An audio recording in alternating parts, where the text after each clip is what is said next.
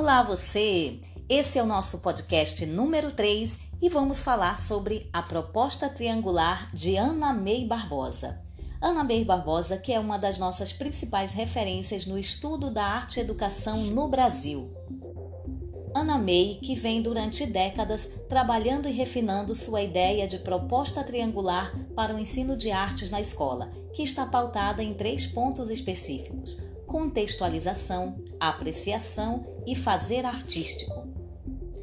Apresentando contextualização, é importante observar a relação que se tem com a ideia de aprendizado ou educação significativa, porque precisa fazer sentido para o aluno o estudo de determinada obra. Então, o momento da contextualização é essa oportunidade para explicar para o nosso estudante o porquê das coisas, em que contexto determinada obra foi feita e em que contexto ela está sendo apresentada nesse momento para o estudante. Por que, que é importante estudar essa obra? Por que é importante realizar essa atividade? De que forma o estudo dessa obra vai agregar alguma coisa no processo de formação desse estudante? O momento da apreciação, então, ele gira em torno da necessidade de construção de repertório, de observar outras produções, de desenvolver aquele olhar para o detalhe, para a percepção das coisas e também para aprender metodologias para apreciar a arte. Essas metodologias que serão necessárias como um suporte técnico para ler uma obra de arte. Mais especificamente, é o momento de exercitar no estudante o olhar de descoberta. O fazer artístico, então, é aquele momento de pôr a mão na massa, é o espaço para as, as experimentações, para realizar projetos do começo ao fim, para pensar ideias de execução, pensar em quanto se realiza, aprender técnicas novas e desenvolver essa preocupação com os detalhes, principalmente com o acabamento desses processos.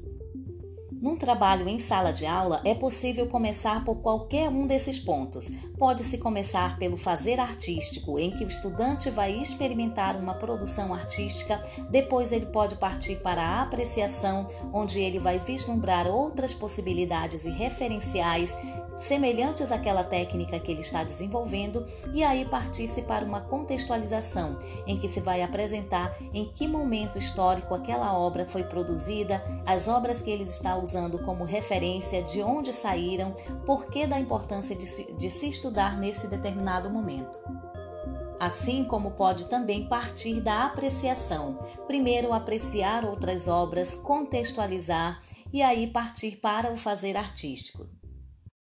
São diferentes as possibilidades de trabalho aproveitando a proposta triangular da Ana May Barbosa. E é interessante perceber como essas três etapas se complementam. Eu não posso fazer um trabalho de arte em sala de aula unicamente centrado no fazer artístico, porque eu vou ficar devendo para o meu estudante a construção de referências, a apreciação de outras obras para que ele amplie o seu olhar e a sua própria intenção de fazer artístico.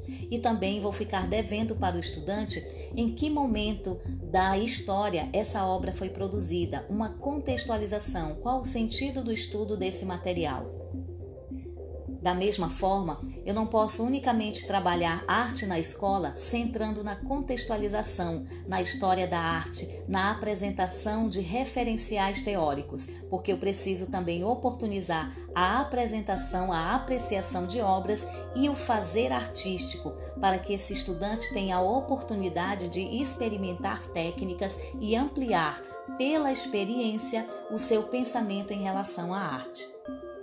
A proposta triangular da Ana May Barbosa, com contextualização, apreciação e fazer artístico, pode ainda ser complementada com outras propostas teórico-metodológicas para o trabalho com arte na sala de aula. Ainda assim, continua um ponto de partida seguro para se trabalhar a arte de forma mais completa e complexa. Até a próxima!